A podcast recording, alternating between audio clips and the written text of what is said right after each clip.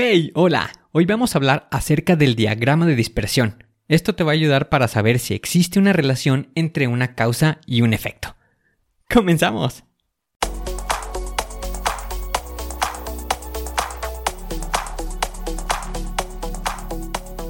Bienvenido a Planea y Organiza.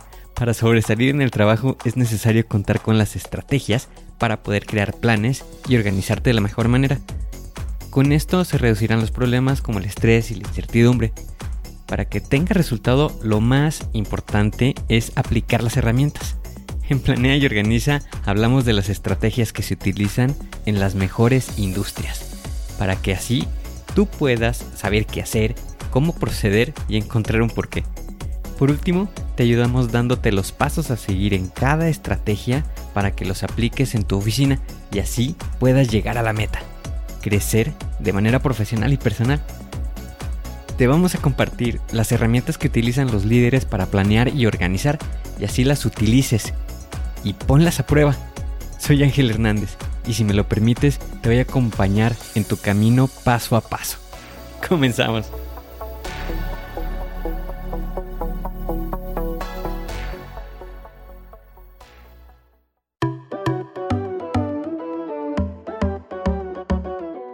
Es muy probable que hayas escuchado la frase que dice a cada acción hay una reacción. Y esto lo podemos trasladar a que si hay una causa, pues hay un efecto. Pero ¿cómo nos podemos dar cuenta si esto realmente está pasando? ¿Cómo lo podemos evaluar? ¿Cómo lo podemos revisar? ¿Cómo podemos transmitir la idea con alguna evidencia de que confirmemos que por una causa está teniéndose un efecto? Y comprende el sentimiento de cuando te piden esa información, pues ya hasta nos estamos presionando por querer hacerla y no sabemos ni por dónde empezar.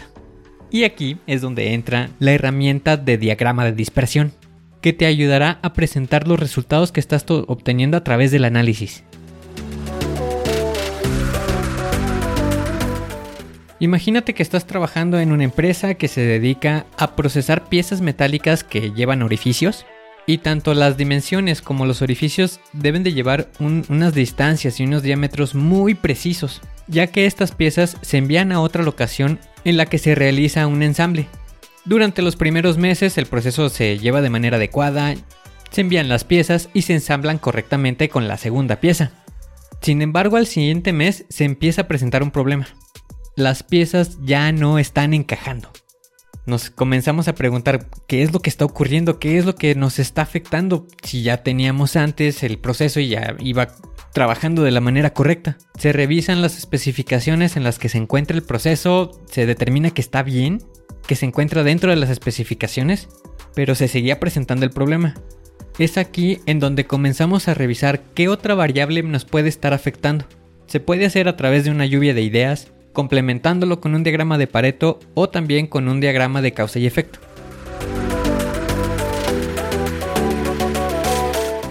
Ya teniendo una visión más amplia de qué es lo que lo puede estar causando, el siguiente paso sería evaluarlas. ¿Cómo puede estar afectando o cómo puede generar una desviación hacia el resultado que quiero obtener? Para esto se toma la información de las dos cuestiones. La primera corresponde a las dimensiones que tenemos en nuestra pieza y los valores de la causa. En este ejemplo estamos considerando a la temperatura. Se comienza a registrar los datos de qué dimensión tiene la pieza a cierta temperatura. En esto quiere decir que en un eje colocamos la temperatura y sobre el otro eje colocamos la dimensión. Se va realizando la gráfica de cada punto obtenido y así se puede realizar un análisis de manera visual. Posteriormente ya se van realizando los cálculos. Esto es con la finalidad de generar una ecuación para trazar una línea sobre los puntos que se estuvieron colocando en la gráfica. Con esto ya tienes un segundo punto de apoyo visual.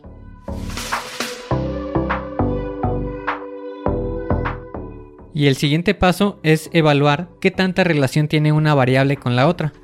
Y esto se puede determinar con un análisis de correlación.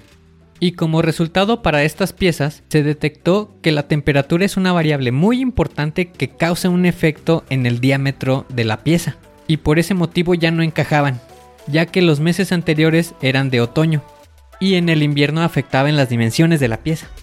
Por lo que para contrarrestar esta disminución, se optó por elevar la temperatura al momento de realizar el ensamble.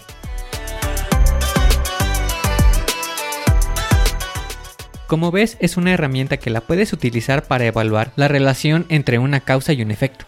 Y te estará ayudando para revisar si tu camino va de la manera correcta o si tienes que realizar algún cambio. Existen ciertas características que debes de tener precaución al estar realizando análisis de estos tipos. El promedio no te va a dar un panorama completo. El secreto más valioso está en que grafiques los datos. Esto es como un mapa. No es lo mismo que puedas ver un mapa que indique el camino que vas a seguir a que si le preguntas a alguien cómo llegar a una dirección. Además, la gráfica te puede ayudar a tener una representación de los datos y así lo puedas presentar. Hoy tienes la oportunidad de hacer un plan y organizarte para ser mejor, para que puedas crecer más. Aplica las herramientas suscríbete al podcast y deja 5 estrellas. Y si quieres conocer más, visita la página angelhernandez.club.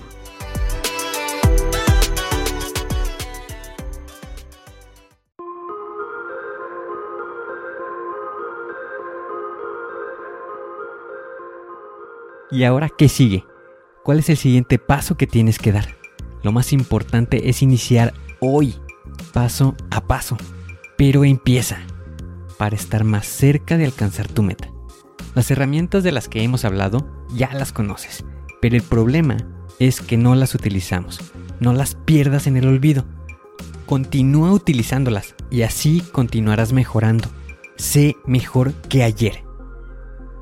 Te espero en el siguiente episodio para continuar creciendo. Te espero aquí, en Planea y Organiza. Pero recuerda, la fuerza está en ti Respira fuerte, concéntrate y haz que suceda.